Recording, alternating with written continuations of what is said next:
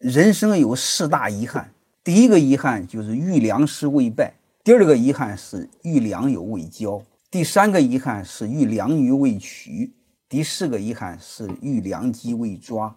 我认为这句话说的是有道理。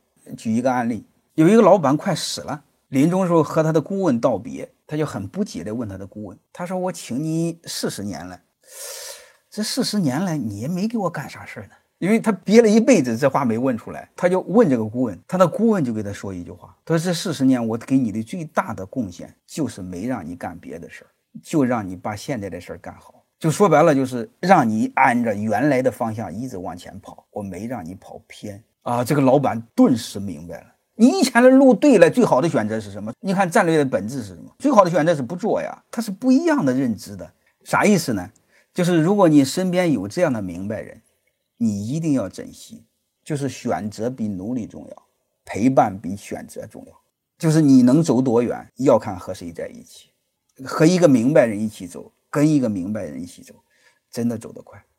最后一句话，在荒芜的时代，认识一些优质的人，欣赏一些有有共同的价值观、共同理念、共同灵魂追求的人，其实就是美好生活。我认为这是最有意义的事儿。欢迎各位同学的收听，可以联系助理加入马老师学习交流群：幺八九六三四五八四八零。